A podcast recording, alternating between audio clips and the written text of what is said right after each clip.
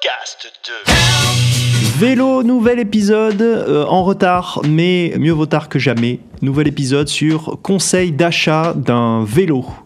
Euh, J'aurais dû faire cet épisode sûrement avant Noël, ça aurait euh, été un bon, thème là pour vous aider pour les, cadeaux. Mais j'ai pas eu le temps. Donc je le fais maintenant. Ce sera conseil, conseil d'achat. Alors c'est assez ciblé. Euh, Je peux pas évidemment euh, faire euh, sur tous les vélos de toute gamme qui existent, électriques et musculaires. Donc je vais cibler uniquement les vélos de ville et musculaires, c'est-à-dire non électriques. Euh, J'ai fait une petite liste des choses qui me semblent pertinentes à respecter. Euh, alors c'est non exhaustif, hein, et voilà, c'est ce qui, m'est venu euh, comme ça là d'instinct. Et après, je vous ai trouvé un, modèle référence, donc qui réunit tous les critères que j'ai trouvés. Alors évidemment, je suis allé sur Pro Bike Shop, qui est mon partenaire pour les vélos. Donc le vélo que je vais vous donner en exemple, c'est le vélo que vous pouvez trouver. Alors à l'heure actuelle, il est en stock. hein. Les stocks peuvent varier évidemment si vous écoutez cet épisode dans 6 mois ou même dans 15 jours. Si euh, d'un coup il, est en rupture de stock, et ben, vous ne le trouverez pas. Euh, voilà, donc je vais vous faire un petit peu la liste. Alors j'ai mis ça. Il n'y a pas d'ordre forcément euh, précis ou d'ordre d'importance, on va dire. Ce que j'ai mis euh, là en premier sur ma liste, c'est un budget. Alors oui, euh, ça va déterminer, euh, c'est même, même l'essentiel du critère pour vous, votre budget à allouer à l'achat de votre vélo. Moi, je considère que euh, 400 euros, c'est le bon budget. Euh, de départ, on peut avoir des vélos qui, vont euh, évidemment jusqu'à 1000-1500 balles. Alors là, je parle que de vélos euh, de ville musculaires. Euh, évidemment, euh, si on élargit, euh, il y a des vélos qui coûtent 8, euh, 15, euh, 15 000 euros. Mais non, dans les vélos de ville, il me semble que 400 euros, c'est vous commencez à être déjà sur des budgets sympas. Euh, et des budgets où il va y avoir un peu tous les critères de réunis euh, qui peuvent être pertinents, euh, en tout cas tous ceux que j'ai énumérés. Ne prenez pas des vélos en dessous, ouais, en dessous de 400 euros, vous, risquez d'être un peu embêté, ou en tout cas vous n'aurez pas des équipements top. J'ai mis en ligne numéro 2 pour moi un cadre bas. C'est ce qu'on appelle souvent, vous trouverez forme wave. C'est des cadres bas. Alors, c'est pas forcément des vélos pour femmes. C'est des vélos que moi j'appelle mixtes, euh, unisexes, qui vont convenir euh, aux hommes comme aux femmes. Euh, pour les femmes, évidemment, euh, ça peut être pas mal parce qu'elles peuvent porter une jupe, une robe, ça va pas gêner. Le cadre haut, il, est, freinant pour ça. Et pour les hommes qui seraient un peu âgés, eh ben, ça évite de lever la jambe haut par derrière pour passer sur le vélo. Ça peut être pratique. Donc cadre bas, ça va convenir à tout le monde. Hommes, femmes, jeunes, vieux, euh, c'est- très pertinent. Euh, J'ai mis notre ligne euh, acheter un vélo avec des garde-boue. Alors là, on est à Bordeaux, hein, il pleut beaucoup. Évidemment, si vous êtes à Nice, ce sera peut-être moins pertinent pour vous. Il n'empêche que je l'ai mis dans la liste. Généralement, les vélos de ville sont souvent vendus équipés de garde-boue. Mais pas tous. Euh, par exemple, si vous achetez un single speed ou un fixie, ils sont vendus comme des vélos de ville, mais ils n'ont aucun équipement. Il n'y a pas de garde-boue, il n'y a pas de lumière, il n'y a rien. Euh, je reviendrai sur la lumière plus tard. Voilà, donc moi pour moi c'est un critère essentiel, euh, garde-boue.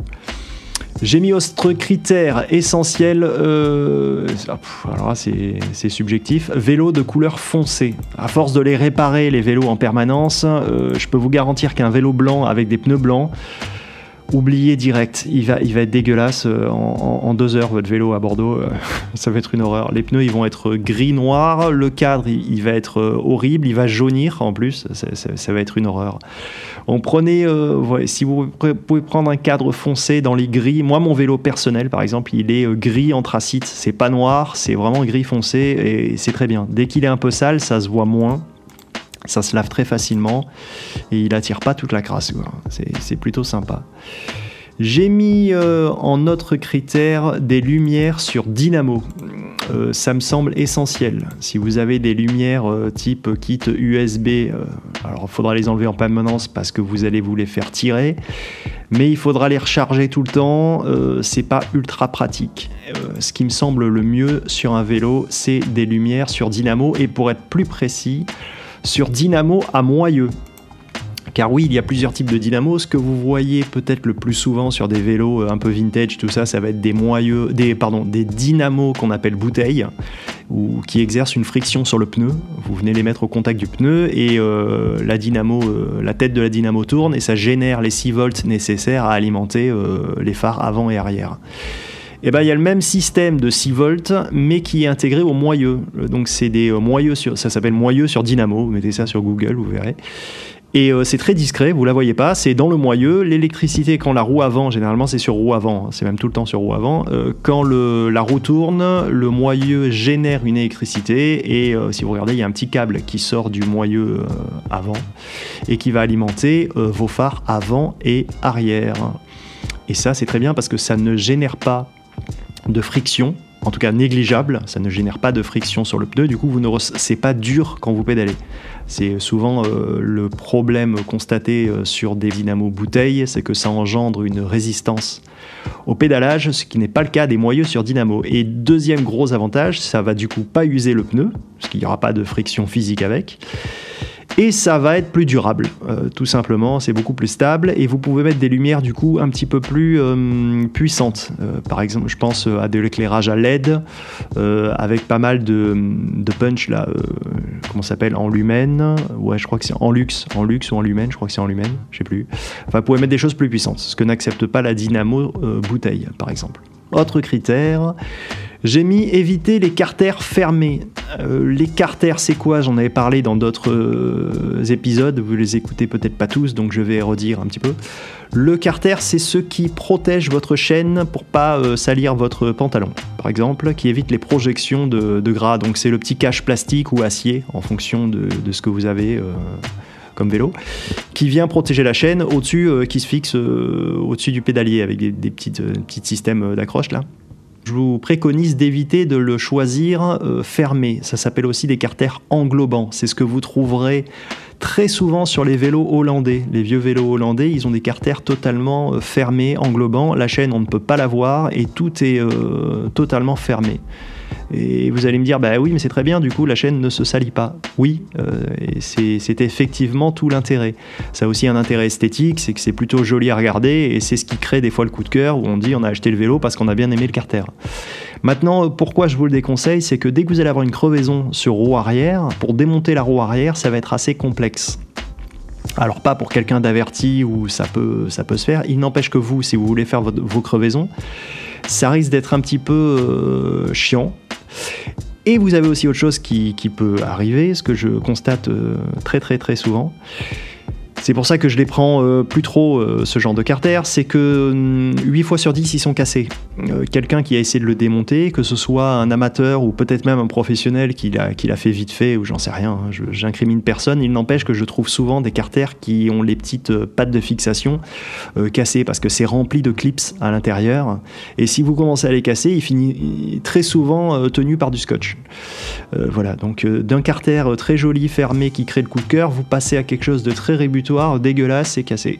Donc je vous le, déconseille et bon nombre de professionnels vous refuseront le vélo pour ça. Dès qu'ils, vont dès qu'ils verront arriver un carter euh, qui a du scotch dessus à moitié cassé, bah ils toucheront pas au vélo parce que euh, s'ils vous l'ouvrent et qu'ils peuvent pas le remonter derrière, ou si jamais ils vous remettent du scotch et vous arrivez, vous, vous n'aviez pas vu le scotch, vous dites bah vous m'avez cassé mon carter, euh, qui est en tort, tout ça pour une crevaison à, 10 ou 15 balles voilà, on, ne prend pas le risque et on dit merci, allez, aillez euh, ailleurs.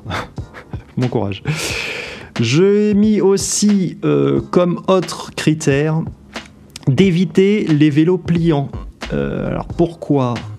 Paradoxalement, le principal problème des vélos pliants, c'est le fait de les plier. Alors c'est bizarre à dire, mais c'est vrai. À moins que vous ayez un vélo euh, très haut de gamme, type euh, Brompton, euh, les vélos pliants, ils ne vont pas aimer le fait de se plier. Les charnières, à long terme, enfin même à moyen terme, elles ne vont plus trop fonctionner, ça va prendre du jeu partout, et vous aurez l'impression d'avoir du jeu dans la direction, d'avoir du jeu un peu partout. Et en fait, non, c'est juste les, les charnières qui auront morflé. Et aussi, même encore plus rebutoire, le fait de le plier, ça va couder euh, câble, gaine. Euh, alors encore une fois, à part sur les Brompton qui sont, qui sont haut de gamme. Mais voilà, tous les vélos, euh, je, prends, un exemple bien précis. vous achetez à Decathlon votre vélo pliant là, à 200 balles. Je sais pas combien ils le vendent, mais mais vous aurez des problèmes. À le plier, ça va, ça va, ça va rouiller, s'oxyder, se couder, et à la fin, euh, bah, forcément, quand vous freinez, il y aura moins de réactivité puisque les câbles et gaines seront oxydés et, coudés. Donc si vous rajoutez de la rouille et de l'oxydation dans des gaines coudées, je vous laisse imaginer comment le câble peut coulisser à l'intérieur, ça, ça peut être très compliqué. Voilà, donc je, vous le déconseille, sauf si vraiment vous n'avez pas le choix, vous voulez monter dans, l'appartement ou quoi, mais voilà, si vous pouvez éviter les vélos pliants, c'est d'autant mieux. Euh, j'ai mis aussi éviter les disques mécaniques. Alors le, problème ne se posera pas trop sur un vélo à budget 400 euros comme j'ai ciblé euh, à la base. En tout cas, j'ai, j'ai pas ciblé un vélo à 400, je vous ai dit de consacrer un budget minimal de 400 euros. Euh, voilà, si vous pouvez éviter les freins à disques mécaniques, faites-le. L'intérêt des disques, j'en avais aussi sûrement parlé dans un autre épisode, je sais plus. Mais l'intérêt des disques, c'est lorsqu'ils sont hydrauliques c'est-à-dire avec euh, de l'huile. Euh, l'huile minérale ou DOT, ça dépend des marques. Il n'empêche que c'est là la pertinence d'un système de frein à disque, c'est lorsqu'il est hydraulique. Lorsqu'il est mécanique, c'est-à-dire euh, concrètement lorsque vous voyez un câble un câble physique qui vient près de l'étrier, c'est un frein à disque mécanique. C'est-à-dire qu'en gros, quand vous tirez sur, quand vous appuyez sur le levier de frein, ça va tirer sur le câble et ce même câble avec un système de ressort va simplement pousser une plaquette sur un, sur un disque. Avec une plaquette mobile d'un côté, donc celle qui est tirée par le câble, et de l'autre côté une plaquette euh, fixe. Donc chaque fois que vous freinez, la plaquette mobile vient pousser le disque qui vient euh, se, buter contre la plaquette fixe. Donc en gros, vous tordez le disque à chaque fois que vous freinez. Donc euh, c'est pas très durable, ça finit par faire du bruit euh, en permanence. Et euh, autre point négatif, les plaquettes que vous allez trouver dans ces systèmes euh, à disque mécaniques, elles sont souvent pas génériques. Vous pourrez pas mettre des plaquettes euh, standards, les euh, B03S, là, je sais plus comment elles s'appellent, de chez Shimano, ils ont changé le nom encore récemment. C'est les plaquettes qu'on voit le plus souvent sur Shimano, sur Tektro, sur Dotmark, et en frein à disque mécanique, vous, risquez d'être bloqué. Moi, typiquement, chaque fois que quelqu'un vient et qui dit je voudrais changer des plaquettes et je rate ces disques, je vois du mécanique, je dis bah non, allez voir Gosport ou Decathlon, qui vous voulez, mais moi, en stock, euh, je ne les ai pas. Voilà, euh, clairement. Parce que, et en plus, je vous fais une confidence, c'est que je sais pertinemment que lorsque j'aurai changé ces plaquettes, il reviendra dans 15 jours en me disant Je comprends pas, ça fait du bruit. Bah oui, ça fait du bruit parce que c'est pas top, tout simplement. Donc, euh, non, évitez ça. Mieux vaut des freins V-brake milieu de gamme que des freins à disque mécanique très entrée de gamme. Vous freinerez. Tout aussi bien, voire mieux, et vous serez moins embêté en maintenance. Euh, autre point, qu'est-ce que j'ai mis? Éviter les, euh, les, paniers. Alors, euh, on est sur du vélo de ville, il y a très souvent des vélos qui ont des paniers. Moi, je vous le déconseille. Je vous conseille une autre solution qui est beaucoup plus sympa, c'est le porte-bagages arrière et vous achetez une sacoche. Alors pas forcément deux, ça fait tout de suite facteur, c'est pas très sympa, sauf si vous voulez ranger plein de choses. Moi sur mon vélo par exemple, j'ai un porte-bagages arrière et j'ai une seule sacoche d'un côté que j'enlève, qui n'est pas accroché euh, plus que ça, il euh, n'y a pas d'antivol, il n'y a rien. Hein. J'ai juste à la déclipser euh, et ça me sert de, de, sac hein, où je peux ranger tout dedans. Le gros avantage de la sacoche, il y en a deux principalement. D'une, on voit pas ce que vous transportez. Alors ça, ça peut être un gros avantage. Je pense notamment aux sacs à main, aux trucs comme ça qui sont dans le panier avant. Et ben là, vous l'avez dans la sacoche, personne ne voit ce qu'il y a dedans.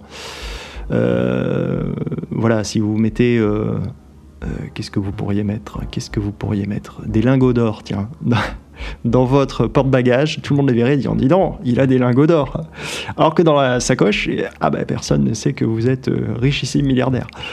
Euh, et deuxième, et deuxième gros avantage de, de, ne pas avoir de panier, je ne sais pas si ça se dit ça, c'est que ça pèse sur la direction. Si vous prenez, typiquement, vous sortez de vos courses, là, vous mettez votre sac de course votre, vos 10 kilos de pommes dans votre panier avant, et avec, votre vélo qui est sur béquille, il va tomber votre vélo. La direction d'un coup, le cintre, le guidon euh, cintre, il va braquer d'un côté et le vélo avec le poids, il va tomber parce que tout le poids est sur la direction et, c'est pas, ça en fait un vélo qui n'est pas maniable et qui peut se péter la gueule à tout moment. Euh, plus euh, la pluie évidemment qui, qui, prend tout dedans. Donc un système pérenne et plus sympa, c'est euh, la sacoche sur porte-bagages et du coup le poids aussi euh, non négligeable, le poids se retrouve à l'arrière et se retrouve, euh, comment dire, plus homogénéisé. Je me lance dans une phrase bizarre. Plus, plus homogène. Voilà, mieux réparti. Ouais, plus, plus, mieux réparti. Je vais pas tenter la, liaison. Voilà, ça c'est tous les points. Il y en a forcément d'autres. Euh, que je vais un peu plus peut-être développer. Je découvre un peu comme vous là, parce que je l'ai mis en favori, le vélo là que je vous disais sur Pro Bike Shop que j'ai trouvé, qui correspond à tous les critères que j'ai mis. Et du coup, en regardant un peu la fiche technique, je vais sûrement vous trouver d'autres euh, d'autres petits points à, vérifier. Donc là, j'ai le vélo, il est là, clac. C'est le vélo de ville Hortler Degoya Wave Noir 2021. Alors, euh, ça c'est la référence exacte. Qu'est-ce que c'est? Euh, Hortler, c'est la marque, donc c'est un vélo de ville Hortler. Degoya, euh, c'est le modèle, donc c'est un Hortler Degoya. Wave, c'est la forme du cadre. Noir, c'est la couleur. 2021, eh ben, c'est l'année du modèle. Ce vélo coûte 399 euros, donc 400 euros. On est dans notre budget à louer. Parfait. Et il est disponible sur Pro Bike Shop. Donc vous allez sur mon site, vous cliquez sur acheter un vélo, il y a un bouton, vous allez voir sur Pro Bike Shop et vous regardez, euh, vous le retrouverez facilement. À l'heure actuelle, il est en stock et il y a euh, trois tailles disponibles. Alors sur Pro Bike Shop, c'est bien fait, vous pouvez euh, cliquer sur je trouve ma taille et là vous avez un petit truc euh, qui, est, qui, est, qui, est, sympa. Vous mettez euh, homme-femme vous mettez votre, vos dimensions mensuration longueur de bras longueur de jambes. Vous allez voir c'est pas mal. Et à la fin il vous dit vous devriez prendre cette taille et si c'est pas en stock il va vous dire vous devriez fermer la fenêtre tout de suite. Non vous allez voir c'est pas mal. Le Hortler donc je Hortler Degoya je descends la fiche. Effectivement, ça, ça rassemble en, tout cas moi tout ce que je pense être pertinent pour un vélo de ville. Et si je descends sur la fiche technique, qu'est-ce qu'on a là? Euh, on a un vélo, alors ça je, je l'ai pas mis, tiens, la première ligne cadre, euh, cadre, forme wave, aluminium. Aluminium c'est la, c'est la matière du cadre. Vous allez trouver principalement euh, dans les vélos de ville deux matières peut y en avoir trois ou quatre, mais euh, c'est assez rare. Vous allez trouver deux matières, c'est-à-dire des cadres acier. C'est généralement les entrées de gamme. C'est ce que vous trouvez euh, chez Decathlon. Leur vélo à 200 balles, 250 euros, ce sera toujours de l'acier. Et vous allez, euh, deuxième matière la plus commune, c'est l'aluminium. Ça en fait des vélos plus légers. Euh, théoriquement moins solides, oui, puisque l'acier, il n'y a pas plus solide que l'acier, mais euh, c'est plus lourd. Euh, mais après, l'aluminium n'est pas fragile pour autant. Hein. Vous n'allez pas casser votre cadre en deux. Hein. D'ailleurs, très souvent, quand vous verrez un vélo, le cadre, vous voyez souvent garantie à vie, parce qu'il est hautement improbable que quelqu'un casse un cadre. À moins de peser euh, 170 kg, euh, de sauter les trottoirs avec son vélo. euh, voilà, non. Euh, moi, pour, pour la petite histoire, quand j'étais plus jeune, je faisais du BMX, du dirt. Euh, je sautais des bosses en terre de, de, de 6 mètres, là, euh, j'ai jamais cassé un cadre.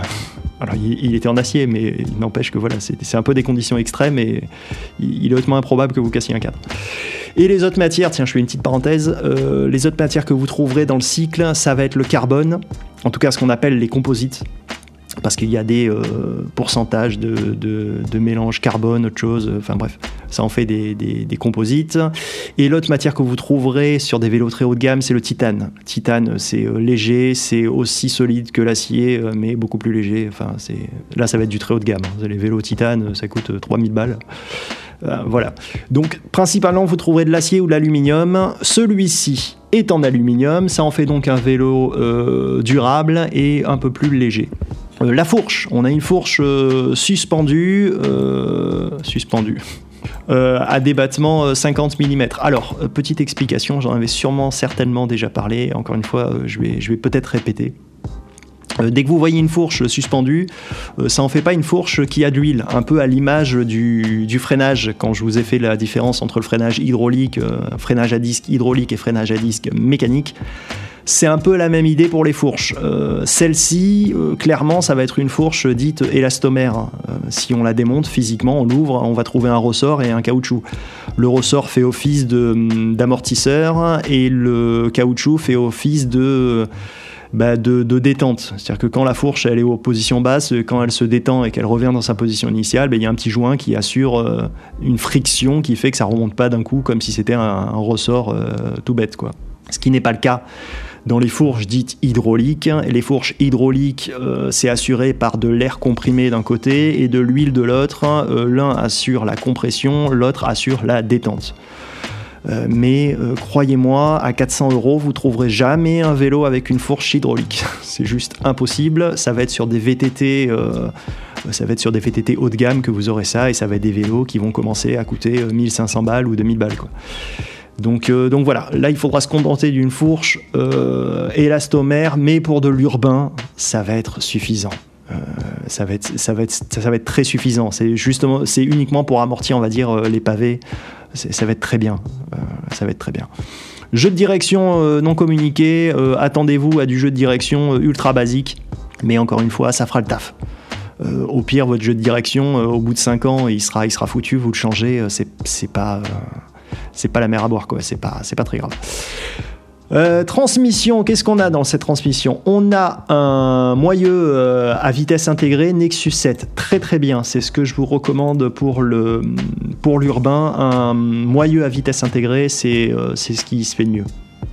Comme ça, vous n'aurez pas de système de dérailleur arrière, c'est-à-dire de dérailleur apparent avec une chape, qui fait que dès que vous allez garer votre vélo en ville, que quelqu'un vient taper dedans, que vous, imaginez vous descendez un trottoir, vo- votre chape du dérailleur vient taper le sol, euh, eh ben vous tordez le dérailleur, du coup les vitesses ne s'indexent plus, euh, alors ça se détord, euh, et puis c'est reparti sur la patte du dérailleur, il n'empêche des fois ça se détord pas, vous pouvez casser votre dérailleur, j'en vois souvent tous les jours. Donc ça, ça ne peut pas arriver avec un moyeu à vitesse intégrée. Les vitesses passent à l'intérieur du moyeu, il y a un système d'engrenage.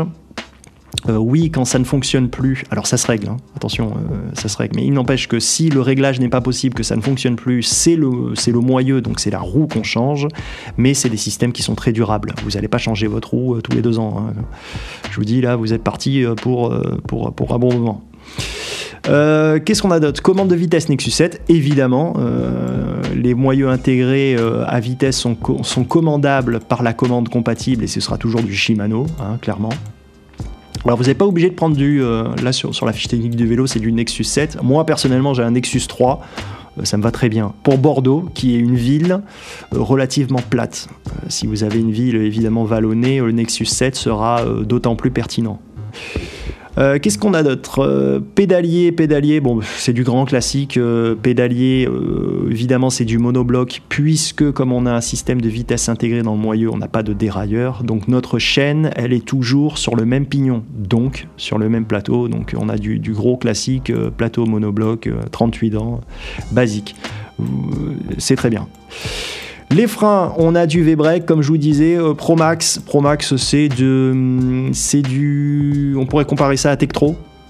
On n'est pas chez les grands fabricants comme Shimano, SRAM, euh, euh, Campagnolo. et voilà, Promax, c'est comme Tektro, c'est du fabricant de freins. ça marche très bien, c'est un très bon rapport qualité-prix. Vous ne serez pas embêté avec ça.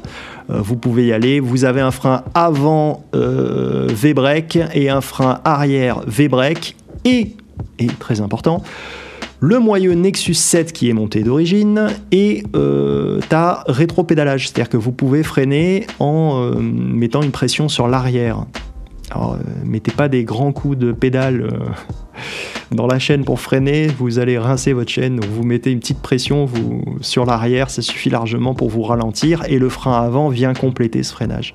Ce qui fait que vous pouvez même, je, vais aller au bout du raisonnement, vous pouvez même euh, démonter votre V-brake arrière, ne pas le monter. Enfin, quand vous le recevez, il est monté, mais vous pouvez carrément le démonter et le garder en, en backup. Comme ça, vous aurez deux étriers euh, pour votre frein avant, au cas où euh, votre frein avant, vous l'abîmez ou j'en sais rien, faites ce que vous voulez. Puisque le rétropédalage arrière plus le V-brake avant sera largement suffisant. C'est ce que j'ai moi sur mon vélo personnel. J'ai jamais eu d'accident et j'ai eu des freinages d'urgence et ça fait euh, très très bien l'affaire. Et il y a un petit coup à prendre avec le rétropédalage évidemment, mais en deux jours c'est réglé. hein. Vous ne serez pas totalement chamboulé, même si vous venez d'un euh, euh, freinage à disque hydraulique. euh, Enfin, vous allez largement vous y faire. Pour un usage urbain, encore une fois, on ne fait pas de la compétition à descendre le, col de, Savoie là. Voilà. Roues, qu'est-ce qu'on a? On a des roues de 28 pouces, très très bien, meilleur rendement possible puisqu'on n'a pas plus grand que 28 pouces pour du vélo urbain. Si vous voulez des roues de 29 pouces, ça existe, c'est dans le VTT. En urbain, ça n'existe pas encore. Donc des roues de 28 pouces en alu, euh, l'alu c'est léger comme je vous l'ai dit précédemment. Vous aurez certainement des roues double paroi, c'est pas précisé là mais c'est sûr que ce sera ça. Euh, vous avez un moyeu avant à dynamo Shimano, c'est ce que j'ai moi personnellement sur mon vélo. Euh, ben, ça fait je sais pas combien de temps que je l'ai et ça n'a jamais bougé. Euh, donc euh, vous pouvez y aller serein. Euh, moyeu arrière, on a du Nexus 7, bah, évidemment, puisque c'est le moyeu à vitesse intégrée qu'on a vu précédemment. Et les rayons, ce n'est pas précisé, je crois pas en tout cas. non, non, non, c'est pas précisé. Ce qui fait des fois la différence, tiens, je, je vous le dis, entre le prix d'une roue à une autre. Euh, hormis euh, l'alliage, euh, le fait que ce soit simple, double fond, des fois c'est bête, mais c'est les rayons. Si vous avez des rayons Galva, c'est-à-dire de, l'acier basique, et vous pouvez avoir des rayons inox. les rayons inox, beaucoup mieux. Évidemment, c'est inoxydable, donc il ne rouille pas, mais surtout, c'est beaucoup plus solide. Donc vous cassez moins de rayons. Alors que le rayon Galva, vous pouvez en casser. Ça ne veut pas dire que vous ne pouvez pas casser des rayons inox, il n'empêche que ce sera plus solide. quoi d'autre on a d'origine des pneus euh, Schwalbe, euh, très bien, très très bonne marque de pneus. Alors comme toute marque, il y a toute gamme, de l'entrée de gamme jusqu'au très haut de gamme. Là, c'est des road cruiser 28 pouces, c'est du basique. Euh, ils sont donnés comme anti-crevaison. Alors évidemment, L'anti-crevaison, c'est un abus de langage, ça ne vous empêche pas de crever. Et les euh, road cruisers, c'est pas ce qui se fait de mieux en anti-crevaison. C'est pas leur marathon plus, par exemple, mais ce sera très convenable. Euh, vous pouvez prendre ça, euh, ce sera très bien. Et puis, si vous en avez marre lors de la première ou deuxième crevaison, qui n'arrivera pas tout de suite, à moins de rouler évidemment sur un cul de bouteille. Enfin, euh, vous aurez tout le loisir de faire évoluer votre vélo et de mettre des pneus Schwalbe Marathon Plus par exemple. Ou d'attendre quand vos road cruisers seront euh, usés, eh ben, vous, investissez, vous investissez dans des Marathon Plus, ça coûte 30 euros pièce à peu près. Et puis c'est parti quoi.